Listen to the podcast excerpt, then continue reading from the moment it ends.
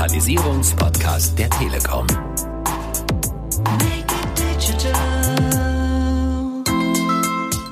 Der deutsche Mittelstand hat es immer verstanden, sich zu erneuern. Das sind Unternehmer aus Überzeugung.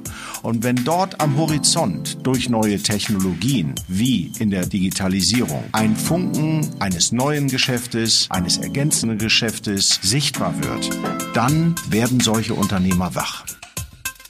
Digitalisierung einfach machen. Der Podcast äh, der Telekom geht schon in die vierte Staffel, die heute beginnt, auch mit einer neuen Stimme. Mein Name ist Philipp Schindera. Ich arbeite für die Deutsche Telekom in der Unternehmenskommunikation und freue mich, Sie in Zukunft öfter äh, mal im Podcast der Telekom begrüßen zu dürfen. Für die vierte Staffel haben wir uns ein besonderes Thema rausgesucht. Wir sprechen über den digitalen Wandel und wir wollen in dieser Staffel es möglichst konkret machen. Es soll um die Umsetzung von Digitalisierung gehen. Es soll darum gehen, dass Sie als Hörer Hinweise und Tipps bekommen, wie Sie es dann wirklich auch aktiv angehen können. Und äh, für die erste Folge dieser Staffel haben wir ein ganz besonders interessantes Thema gewählt, nämlich das Thema Unternehmenskultur, digitaler Kulturwandel im Unternehmen und darüber möchte ich sprechen mit Hagen Rickmann, dem Geschäftsführer Geschäftskunden der Telekom. Digitalisierung einfach machen, der Digitalisierungspodcast der Telekom. Wir sprechen heute über das Thema digitaler Wandel im Unternehmen. Zu uns gekommen ist äh, Hagen Rickmann. Schön, dass du da bist. Hallo Philipp. Wunderbar. Ja, ich hatte es eben schon angesprochen. Äh, wir wollen in dieser Folge auch wirklich konkrete Hinweise geben, wie man es umsetzt. Es geht um das Thema Digitalisierung. Sie ist in aller Munde, aber irgendwo immer so ein Stück weit auch abstrakt. Wenn über Digitalisierung gesprochen wird, dann wird über neue Geschäftsmodelle gesprochen, dann wird über Veränderung von Geschäftsprozessen und Produktion gesprochen. Da geht es oft auch um die Einführung von neuer Software und ähnlichem. Aber ich habe den Eindruck, eine Sache wird gerne vergessen und das ist eigentlich eine ganz besondere, nämlich welche Veränderungen müssen sich im Zuge der Digitalisierung auch im Unternehmen ergeben? Welche Auswirkungen hat das äh, für die Unternehmenskultur? Und deswegen auch die Eingangsfrage an dich. Was meinst du, spielt die Unternehmenskultur für eine Rolle bei der digitalen Transformation? Ich bin der Überzeugung, dass Kultur eins der ganz, ganz entscheidenden Faktoren gerade ist, wenn wir über Unternehmenswandel und auch Digitalisierung sprechen. Von daher eine Top-Frage, ein Top-Thema, was wir hier heute aus meiner Sicht behandeln. Culture Eats Strategy for Breakfast, habe ich mal gelernt von einem Stanford-Professor. Du warst dabei, wir haben es mal gemeinsam gehört. Und zuerst habe ich gedacht, Mensch, was meint der denn da? Dann sagte er mir noch mal in einem Gespräch zu zweit, er sagt, Herr Rickmann, Sie können noch so einen guten inhaltlichen, technischen Plan machen in der Transformation. Aber wenn die Menschen nicht wollen oder Sie sie nicht richtig mitnehmen und die Kultur dafür nicht bereit ist, wird das unglaublich schwer dann das verprobt und mal überlegt und er hat recht. Kultur, die Einstellung, sich auf Veränderung vorbereiten, ist ein ganz entscheidender Punkt. Die Frage stellt sich, warum sich Unternehmen so schwer damit tun. Und ich hätte meine eigene Theorie. Ich weiß nicht, wie du das siehst, aber ich glaube, es hängt auch einfach damit zusammen, dass es relativ in Anführungszeichen gesetzt einfach ist, eine, eine neue Software einzuführen. Aber Menschen eine neue Unternehmenskultur zu verpassen, eine schwierige Geschichte ist. Das sind alt eingelebte Traditionen im Unternehmen, Verhaltensmuster, die aufzubrechen, die zu verändern, glaube ich, das ist eine Herausforderung für viele und das ist auch, glaube ich, für Manager gerade eine große Herausforderung, weil man doch bisweilen ein sehr tradiertes Bild von einer Führungskraft hat und äh, das zu verändern, ich, ich glaube, das ist mit einer der größten Schwierigkeiten. Was kennzeichnet für dich so eine digitale Unternehmenskultur? Ich bin der festen Überzeugung, dass der Wandel in der Unternehmenskultur dann gelingen kann, wenn der Chef oder die Führungskraft den ersten Schritt tut, den Perspektivwechsel einleitet und sich selber, aber auch die Geschäftsmodelle dahinter hinterfragt. Das ist Grundvoraussetzung Nummer eins, weil Vorleben ist ein ganz, ganz entscheidender Faktor, nicht nur zu Hause in der Familie als Vorbild für Kinder zum Beispiel, sondern es gilt genauso in einer Unternehmenskultur. Und die Unternehmen, wo der Chef sich damit beschäftigt, sich fordert, aber auch seine Mitarbeiter immer wieder auffordert, Diesen Perspektivwechsel einzuleiten, ist für mich die Grundvoraussetzung für den Fortschritt, für die Veränderung und damit für den Kulturwandel. Ich bin der festen Überzeugung, dass wir genau diesen Schritt jetzt gehen müssen. Warum? Es gibt so viele neue Technologien, die jetzt an den Markt kommen.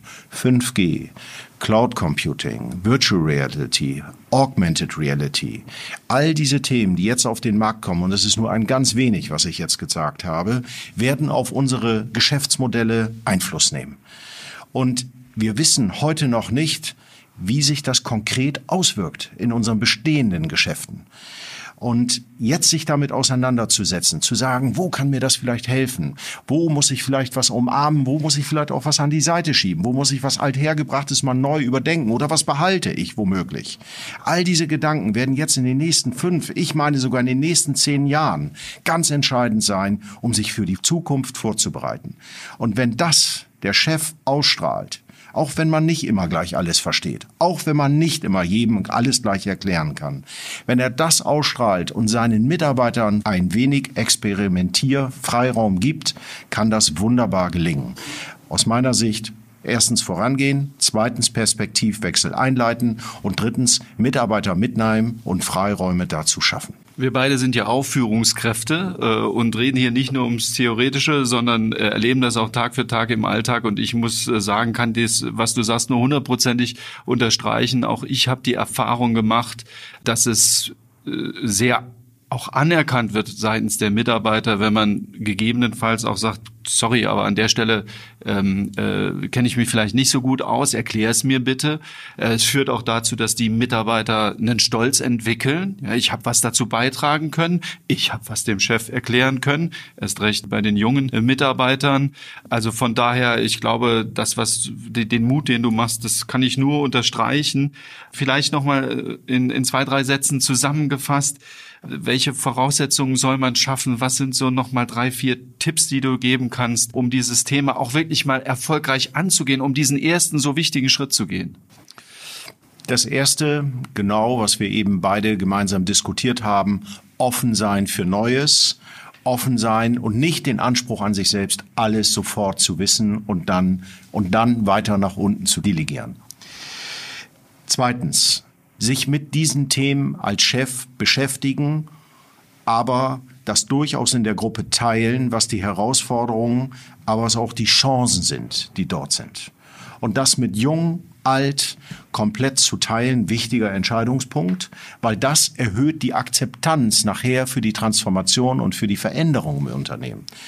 Und dann als dritter Punkt nochmal kleine Schritte, einfache Produkte. Zum Beispiel die Telefonanlage erneuern. Jetzt sagt, Mensch, Rickmann, eine Telefonanlage, das hat ja nichts mit Digitalisierung zu tun. Doch. Es geht darum, wie man zum Beispiel das Mobiltelefon ganz einfach per Knopfdruck auf das Festnetz umleitet oder zurück und damit keine Medienbrüche mehr hat. Dass man noch besser erreichbar ist, dass man Kundenwünschen noch besser entsprechen kann, dass man den Kundenservice noch besser selber lebt, auch top-down, hierarchiefrei, dass man einfach zeigt, man ist willig, sich am Kunden zu orientieren, immer wieder sich zu hinterfragen und immer auf dem Weg der Verbesserung ist, inklusive neuer Technologien. Und wenn Sie diesen drei bis vier Klang, wenn das unsere Kunden hinbekommen und auch wir, dann sind wir auf dem richtigen Weg und dann macht Technologie Spaß weil es dann im Einklang mit dem Menschen ist. Und das müssen wir hinkriegen. Immer wann können wir wieder ein Stückchen weitergehen. Wenn man dich äh, reden hört, dann schwingt da sehr viel Begeisterung und Überzeugung äh, mit.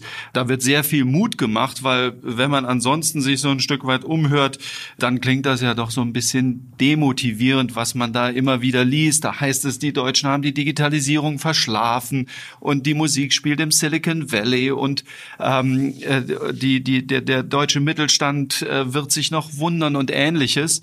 Äh, und dazu passt auch eine Studie der Unternehmensberatung äh, Capgemini, äh, The Digital Cultural Challenge ist sie überschrieben. Und da ist dann die Rede, die Unfähigkeit von Führungskräften, eine klare digitale Vision zu vermitteln, das Fehlen von Beispielen gebenden Mitarbeitern. Es fehlen Kennziffern. Es, es, es wird ein, ein sehr negatives äh, Fazit äh, gezogen. Das macht einem nicht unbedingt äh, Mut, da weiterzumachen. Ich bin der festen Überzeugung, dass da ein wenig zu viel schwarz gemalt wird. Ich kenne viele Unternehmen, die auf dieser digitalen Transformation und auf der Veränderungsreise sind und die machen das mit Bravour.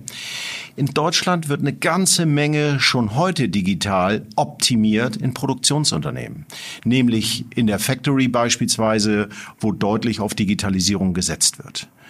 Wir haben sicherlich noch Nachholbedarf zum Thema Customer Frontend, also dort, wo wir den Kunden behandeln. Aber ich möchte ein Beispiel geben, was mich total beeindruckt. Das ist CW Digital, früher CW Fotopapier. Mhm, ja. Total aus der alten Welt haben die sich in den letzten 10, 15 Jahren massiv gewandelt. Wir kennen alle das CW Fotobuch, ein Bombenerfolg. Und hier hat man alt und jung übrigens. Wenn Sie die sehen und kennenlernen, dann ist da zum Teil noch der pensionierte CFO dabei, der genauso mitfiebert wie der 22-jährige duale Student, der gerade jetzt in das Unternehmen komplett eintritt. Und wenn Sie die sehen und wie die miteinander arbeiten und wie die diese Transformation hinbekommen haben zu einem digitalen Unternehmen, ist das phänomenal. Entscheidend ist natürlich für uns alle, was kommt dabei eigentlich raus? Seid ihr jetzt digital und ganz toll? Nein.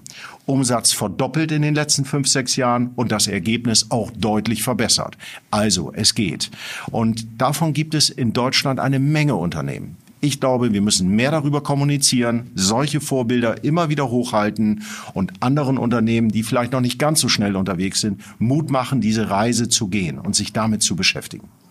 Ähm, für all diejenigen, die sich äh, für die Studie im Detail interessieren, wir hängen sie nochmal an die äh, Shownotes dieser Podcast-Folge dran. Einfach auf telekom.de slash podcast gehen. Dort äh, findet man dann die Studie auch, um sie sich nochmal im Detail anzuschauen. Ich fand das Beispiel interessant, der pensionierte CFO mit dem dualen Student, weil die Erfahrung habe ich auch gemacht, dass es mitnichten so ist, dass junge Menschen sagen, mein Gott, was soll ich mit dem alten und erfahrene Mitarbeiter sagen, äh, mein Gott, die, die, die jungen Hüpfer, ich habe viel, viel mehr Erfahrung. Ich habe die Erfahrung gemacht, diese, diese Mischung aus Erfahrung und ähm, äh, jungen Talenten kann Unternehmen sehr äh, hilfreich sein. Trotzdem, das ist ja auch mal wieder so ein Thema für eine Führungskraft. Was sind andere Herausforderungen, äh, die sich einer äh, modernen Führungskraft im Zeitalter der Digitalisierung stellen? Also ich glaube, neben dem Punkt wie Vorleben, der ganz essentiell ist, gibt es aber auch die Themen, dass sie mehr und dass wir mehr Verantwortung an natürlich jüngere Führungskräfte geben müssen, aber auch die Eigenständigkeit fördern oder eine Startup-Kultur auch pflegen und auch ins Unternehmen bringen müssen. Das heißt, und das habe ich, tue ich auch hier oder da, äh, den Kollegen durchaus mal mehr zutrauen, was vielleicht die letzten fünf Jahre dann nicht passiert ist und jetzt zu sagen, wie schaffen wir das? Wie könnt ihr dort mehr machen und mehr Verantwortung übernehmen? Was ich erlebe, ist, dass viele der Jungen auch diese Verantwortung übernehmen wollen. Und dann kommt ein Punkt hinzu. Aber dann gerne hier oder da mal einen Hinweis von Erfahrenen bekommen. Weil sie wollen natürlich keine Fehler machen. Sie wollen nicht in die, in das Fettnäpfchen oder äh, den ganz großen Fehler kreieren. Und wenn man einen solchen Dialog schafft, ich sage vielleicht ein bisschen Neudeutsch Coaching, wenn man die Freiheiten lässt und mehr Offenheit zeigt und Transparenz, wenn man regelmäßig darüber redet, dann wird es deutlich effizienter und man kann dann Risiken auch tatsächlich vermeiden. Technisch und moderne Kollaborationsplattformen dazu zu schaffen, ist ein entscheidender Punkt. Kommunikationssysteme, die Bürowelten auch zu ändern. Nicht mehr in dem Zweierbüro zu sitzen oder in dem Einzelbüro womöglich, sondern das hier oder da zu öffnen. Eine gute Kaffeebar kann manchmal Wunder wirken. Oder entsprechende Apps auszurollen, die dann alle gut und einfach benutzen können, damit gutes Gedankengut und gute Inhalte geteilt werden. Ich glaube, das ist ein entscheidender Punkt. Und wenn wir das hinbekommen, dann ist das der Weg A. Kultureller Wandel, Digitalisierung und deren Akzeptanz und zu guter Letzt Unternehmenserfolg, weil Erfahrene von neuen äh, Themen profitieren und neue von den Erfahrungen profitieren. Du sagst, ähm, eine Start-up-Kultur einführen. Ich könnte mir jetzt vorstellen, dass da jemand am Smartphone sitzt und sich sagt, ich äh, habe die Herausforderung, einem Familienunternehmen vorzustellen, was eine 150-jährige Geschichte hat, was eine lange Tradition hat, was stolz auf seine Tradition ist. Und jetzt sagt er mir eine Startup-Kultur einführen. Wie soll ich das denn machen? Ja, ich kann ja nicht einfach mal 150 Jahre über Bord werfen. Die 150 Jahre gehören zu dem Unternehmen und sind wichtig, weil sie natürlich auch eine Kultur prägen und ja, 150 Jahre, das ist eine Erfolgsgeschichte. So lange, wenn ein Unternehmen so, so lange schon existiert. Aber der deutsche Mittelstand hat es immer verstanden, sich zu erneuern. Der deutsche Mittelstand, das sind Unternehmer aus Überzeugung und nicht einfach nur, weil man damit Geld verdienen kann. Das sind alles Überzeugungstäter. Und wenn dort am Horizont durch neue Technologien wie in der Digitalisierung ein Funken eines neuen Geschäftes, eines ergänzenden Geschäftes sichtbar wird, dann werden solche Unternehmer wach. Und dann geht es darum, diese Möglichkeiten zu schaffen. Und wie kreiert man dann aus meiner Sicht eine Start-up-Kultur? Freiräume schaffen, vielleicht mal einen Versuchsballon mit vier, fünf jungen Menschen zu starten in einem besonderen Geschäftsumfeld, was man vielleicht kapseln kann. Oder wenn es sehr eng an dem Kerngeschäft ist, auch Einheiten zu bilden, die sich um diese neuen Themen kümmern. Was ich dann rate, ist Freiheitsgrad geben, einfach mal in Ruhe lassen, regelmäßig Gespräche, nicht gleich jeden KPI jede Woche überprüfen, weil neue Geschäftsmodelle erfordern Inspiration, Nachdenken, sich hinterfragen, hin und her, Unsicherheit, Fehler machen, all das in einem gewissen Rahmen zulassen, um dann irgendwann den Reifegrad zu haben, um das in diese 150-jährige Geschichte des jeweiligen Unternehmens wieder einzubinden. Ich finde es insofern auch interessant, weil ähm, wenn ich mir diese 150 Jahre angucke, bei diesem fiktiven Beispiel geblieben, oft genug äh, waren ja die, die, die, die Startinnovationen, die zur Unternehmensgründung geführt haben, ja in gewisser Weise auch eine Start-up-Idee. Äh, was ist letztendlich ein Start-up? Da hat jemand eine Idee und ist so verbissen und versessen und sagt sich, das mache ich groß.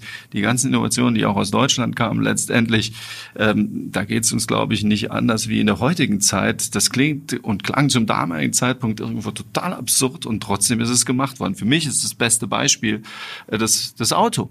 Ja, eine, eine Kutsche ohne Pferde zur Generation oder in der Zeit des, des, der, der Erfindung des Autos, glaube ich, werden viele Leute gesagt haben, das ist total verrückt und deine Kutsche wird nie ohne Pferde fahren können. Wir alle wissen, was draus äh, geworden ist. Da glaube ich, braucht es auch eine gewisse Hartnäckigkeit, oder? Absolut. Da fällt mir ein wunderbares Beispiel ein, Philipp, bei einem Kunden, bei dem ich gerade war. Und das begeistert mich. Ich bin nun Norddeutscher und äh, arbeite zwar auf der ganzen Welt, aber die Werften in Mecklenburg-Vorpommern, MV-Werften, erleben gerade eine neue Geschichte. Und ich habe den Kunden dort besucht und er hat mir erzählt, dass er früher viel äh, Stahl zusammengeschweißt hat, Schiffe gebaut. Was so, was, was, so eine, was, was so eine Werft macht. macht ja. Und äh, jetzt aber sich spezialisiert hat auf das Kreuzfahrtbusiness.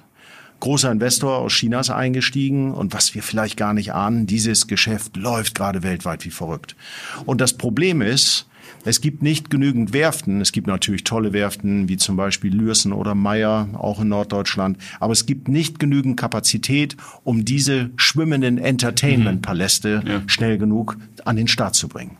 MV-Werften verfolgt jetzt dieses Modell und baut im Grunde genommen mit bis zu 300, 400 Gewerken täglich gleichzeitig an solchen Schiffen.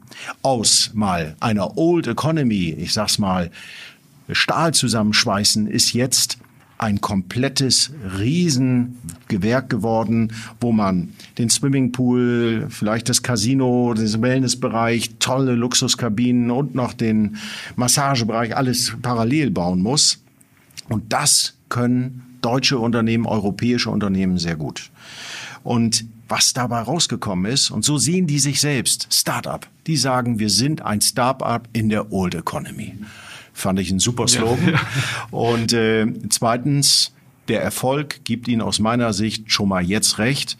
Die konnten nämlich ihre Mitarbeiterzahl verdoppeln auf 2800 wieder. Und da schlägt natürlich auch so ein bisschen das norddeutsche Herz, dass diese Werften wieder eine tolle Aufgabe haben und dass sie die Chance nutzen. Aber jetzt, der Punkt ist, ohne Digitalisierung wäre das gar nicht möglich. Denn diese 300 Gewerke parallel auf einer Werft in einem Dock zu parallelisieren beziehungsweise überhaupt äh, zu organisieren, geht nur durch Top-Technologie, damit das eine ganz lückenlos in das andere passt. Und damit differenziert sich Deutschland auch zum Beispiel von Korea oder anderen Werftländern, weil es ist nicht mehr einfach nur Stahl zusammenschweißen. Und trotzdem zum Teil gehen diese Gespräche ja schon sehr stark äh, bei, bei recht grundlegenden Dingen vor. Da gibt es dann Leute, die Themen wie Cloud Computing in Frage stellen und die sagen, pass mal auf, da unten im Keller steht mein Server. Den habe ich unter Kontrolle. Und da fahre ich auch meine Backups und da bin ich mir sicher, wo meine Daten sind und dann wandern die nicht irgendwo hin. Äh, das sind ja so die typischen Vorbehalte, die man hat. Was entgeht man solchen Leuten? Das erste ist natürlich der drohende Verlust von Daten, wenn es mal zu Brand, Wasser oder oder kommt, das ist die ganz einfache Erklärung. Da gibt es dann meistens immer noch eine Gegenantwort. Aber der entscheidende Punkt ist eigentlich der Skaleneffekt und die unendliche Agilität und Flexibilität, die aus der Cloud geliefert wird. Übrigens mit hohen Sicherheitsstandards, die wir als Telekom auch nahezu garantieren. Und er wird dann nicht von den latest Updates profitieren. Er wird nicht optimale Infrastrukturkosten haben und er wird nicht den optimalen Austausch von Daten haben, auch zwischen Partnern, mit denen er arbeitet. Das ist äh, meine Antwort, wenn ich mit solchen Unternehmern unterwegs bin und äh, mit ihnen spreche. Und ich empfehle dann Stück für Stück die Bereiche, wo er sagt, damit kann man mal starten, das dann herauszugeben, das auszuprobieren und sich dann der Cloud-Welt Stück für Stück zu nähern. Dann funktioniert es meistens. Und was ich heute feststelle, dass viele der Unternehmen die Cloud akzeptieren, Hochsicherheitsstandards fordern und äh, wenn man beides übereinander bringt, dann kann das auch funktionieren. Es ist ein unheimlich spannendes Thema, über das wir noch äh, lange weiterreden könnten, aber wir müssen die Zeit ein bisschen im Blick äh, behalten. Deswegen vielleicht noch mal zum Abschluss die Frage an dich, vielleicht noch mal auch kurz zusammengefasst. Was äh, kann man den Zuhörern, die sich jetzt vielleicht ermutigt fühlen und sagen, okay, der Hagen Rickmann hat recht, ich will loslegen. Was sind so die, die drei, vier, fünf, sechs ähm, Hinweise, die man geben kann, ähm, um eben ja wirklich anzufangen? Sehr gerne, Philipp. Das Erste, was ich jedem Unternehmer rate, bleibe visionär und erkenne die zukünftigen Trends. Perspektivwechsel ist hier das Stichwort. Zweitens, investiere in deine Weiterbildung zur Digitalisierung. Beschäftigen Sie sich mit diesen Themen stetige Arbeit daran, immer wieder auch Leute zu hören, damit zu diskutieren, wie geht ihr damit um, was macht den Unterschied, äh, jeden Tag ein bisschen und das auch im Unternehmen vorleben. Drittens, mutig sein und disruptiv.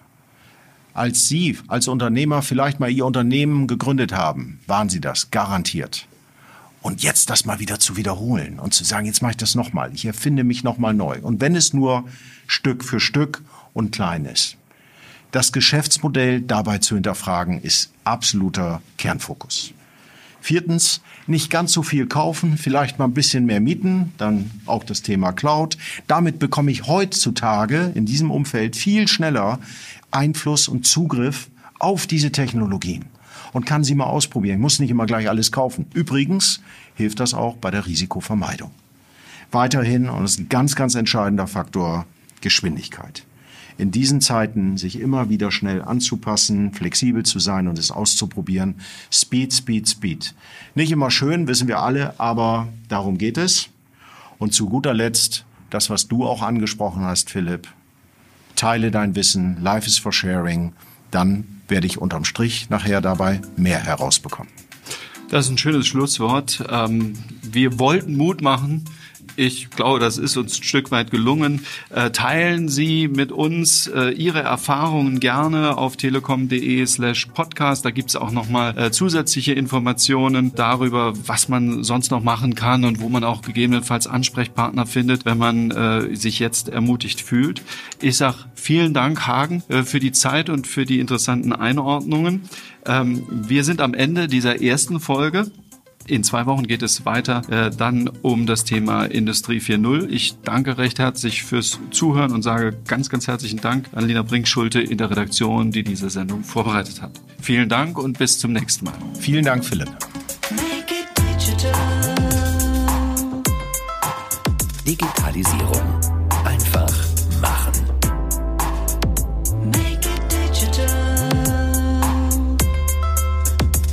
Der Digitalisierungspodcast der Telekom.